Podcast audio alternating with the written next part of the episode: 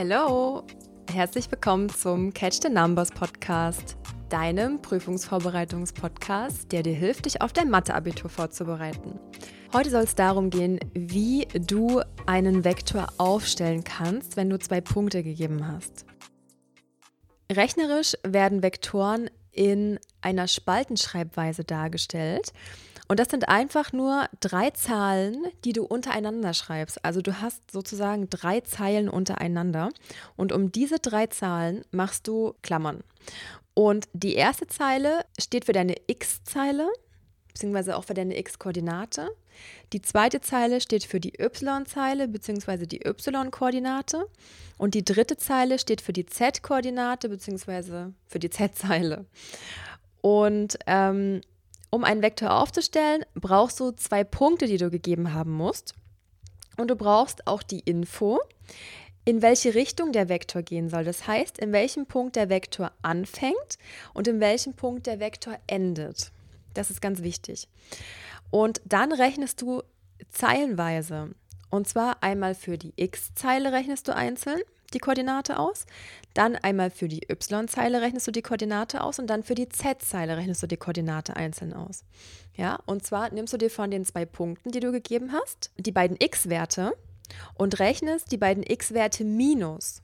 Und zwar so, dass du immer den Endpunkt minus den Anfangspunkt rechnest.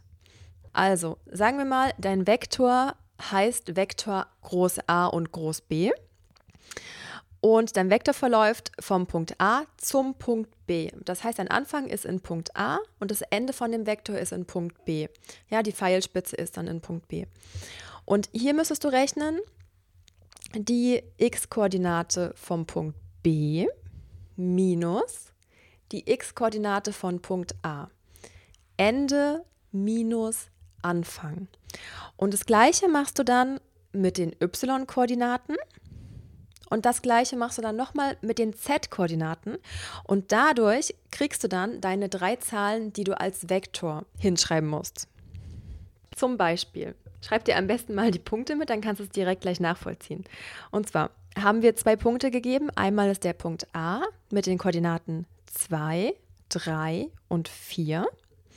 Die ähm, Punkte schreibst du in der Zeilenschreibweise, also hintereinander, und Vektoren schreibst du in der Spaltenschreibweise, also untereinander. Ja? Das ist der Unterschied. Und wir haben den Punkt B gegeben mit den Koordinaten minus 7, minus 2 und 5.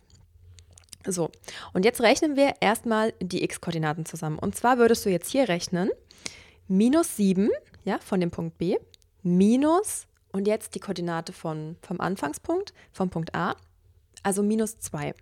Also deine Rechnung ist minus 7 minus 2. Und das ergibt dann minus 9. Das ist also die erste Zahl, die du für deinen Vektor oben stehen hast. Dann machen wir das gleiche mit der y-Koordinate. Da rechnen wir minus 2 minus 3. Das ergibt minus 5. Das ist also die y-Koordinate für deinen Vektor.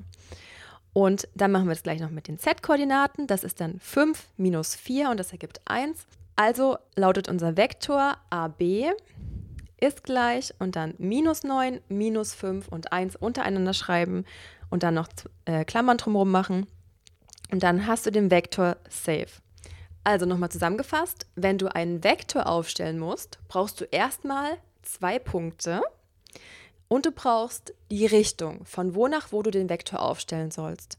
Und dann rechnest du immer zeilenweise den Endpunkt minus den Anfangspunkt. Und falls du Fragen, Anregungen, Wünsche hast, Verbesserungsvorschläge, whatever, kontaktiere mich sehr gerne. Entweder über die Website www.catchthenumbers.de oder auch gern bei Instagram. Dort heiße ich Catch the Numbers. Und ja, ich hoffe, dir hat die Folge gefallen und geholfen und du hast das Thema verstanden.